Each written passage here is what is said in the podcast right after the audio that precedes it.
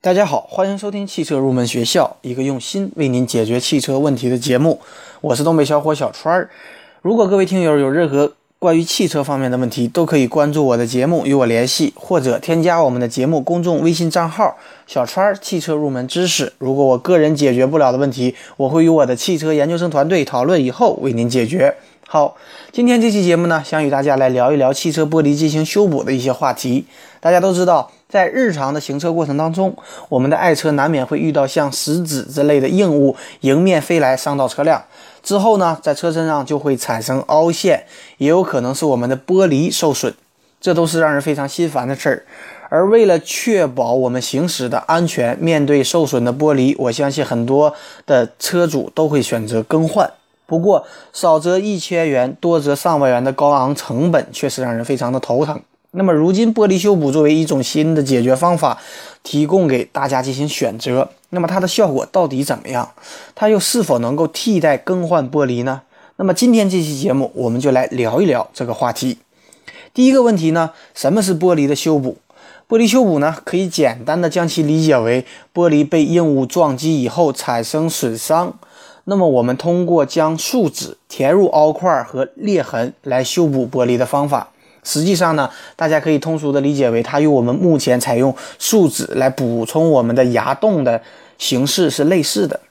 第二个问题，玻璃修补在哪些汽车上能够进行应用呢？目前汽车上使用的玻璃一般为夹层玻璃或钢化玻璃。夹层玻璃呢，也就是采用了两层的玻璃，并且中间附有一层胶状膜。确保在被物体撞击发生损坏以后，不会完全的裂开、脱落、塌陷，保证人员的安全。而钢化玻璃，它在受损以后会迅速扩散成无数很小的颗粒，甚至脱落，也是出于保护人员安全的目的。但是钢化玻璃是无法进行修复的，所以呢，玻璃修补主要适用于汽车前挡风玻璃，采用夹层玻璃来进行修复。好的。第三个问题是什么样的损伤适用于玻璃修补呢？一般情况下，玻璃的损伤都来自于高速行驶当中的石子的撞击。那么撞击之后呢，小石子与玻璃的接触位置会因为撞击导致玻璃形成一个小凹块，眼睛看上去一般为一个小圆点儿，且四周呢会有裂痕出现。那么此时呢，需要尽快采取相应的措施进行处理，防止裂痕扩大带来的危险。那么，大家记住，如果受损的圆点的直径在四厘米以内，或者说是只有一条小的裂纹，长度不超过十五厘米，都是可以进行玻璃修补的。而超过这一范围，我们最好选择更换整块的玻璃。当然了，到底能否进行修补，我们还要请专业的玻璃修补师傅根据我们的实际情况来进行判断。而我建议我们的车主根据自己的玻璃受损的情况，并且结合修补技师的建议，决定是进行修补还是进行更换玻璃。好的，第四个问题呢，与大家来聊一聊在修补的过程当中应该注意的几个问题。一般来讲，一位经验丰富的师傅，整个施工的过程大概需要三十到四十分钟。那么车辆在修补之前呢，不要洗车，以防止水滴留在凹块处。而且在完成整个修补过程之后的两天之内，也不要用高压水枪来进行洗车。但正常下雨的雨水呀，或清洗玻璃的玻璃水都是没有问题的。好的，第五个问题呢，给大家简单的介绍一下进行玻璃修补的过程。首先需要进行准备工作，确保我们玻璃的修补保持一个干燥的状态。第二步呢，就是对受损处进行简单的清理。师傅会用棉花和钻子对凹块中的杂质进行清理，最后呢，用气将杂质吹出，确保凹块中处于一个干净的状态。第三步呢，就是将树脂注入我们的受损处进行填补。师傅会用一个反光镜和注射平台，树脂呢会被提前装入注射平台的注射嘴内，它的位置呢必须与凹块保持一致。这样呢，才能确保在对它进行抽真空和加压的过程当中产生最好的效应。第四步呢，就是使用紫外线的固化灯对我们的树脂进行固化。第五步呢，就是我们的收尾工作了。我们只需要用刀片将多余的树脂刮去以后，再对我们的玻璃的局部进行抛光，那么整个玻璃修补的过程也就全部的结束了。那么总结给大家来讲呢，通过上面的讲解，我们相信大家对于玻璃修补也一定有了一定的了解。那么在整个施工过程当中，实际上大家可以看到并不复杂，而且半个小时左右的时间和二百元左右的修补的费用，比起更换玻璃所需要的时间和成本，它是拥有着巨大的优势。那么我建议各位车主可以根据自己爱车的情况进行最后的选择。只怕我自己会爱上你，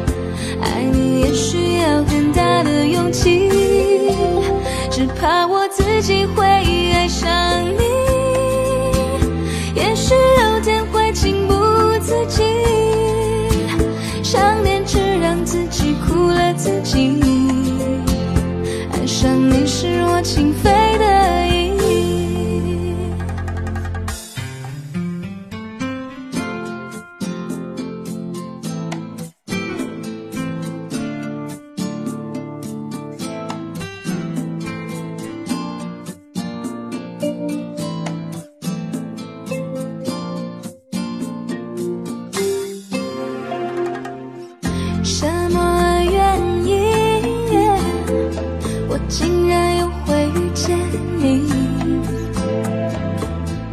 我真的真的不愿意就这样陷入爱的陷阱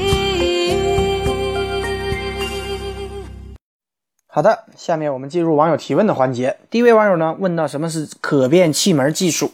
可变气门呢，它实际上是指发动机的气门的正时和升程是根据行驶的情况变化的，可以提高我们的动力性能和节油的效果。那么通俗的给大家来讲呢，它就跟人呼吸一样，当人快速奔跑时，氧气消耗的量就会增加。那么为了呼入更多的空气，我们就会自然的张大嘴巴。那么反之，如果我们平常走路，我们就不必将我们的嘴巴张得很大。对于发动机来讲呢，也是如此。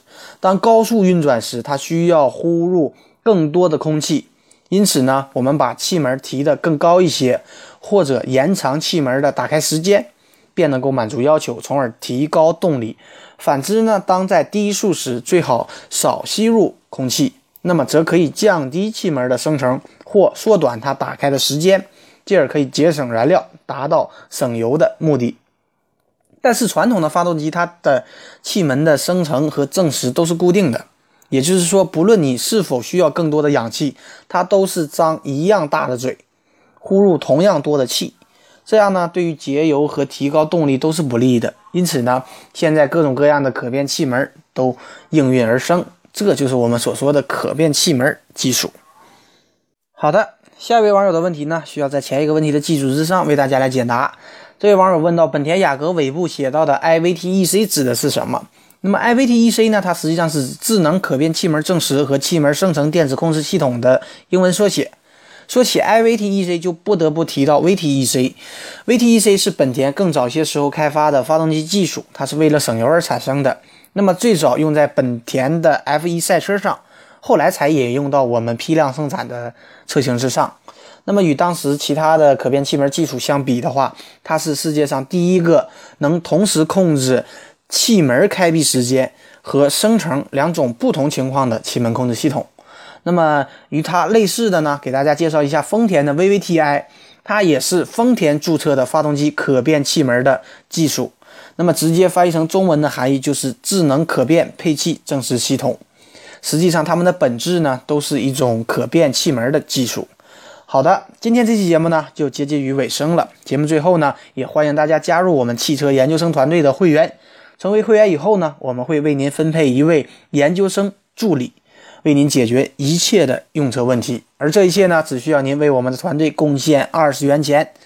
那么，我们的团队呢，也期待您的加入，与我们一起来实现我们的汽车梦。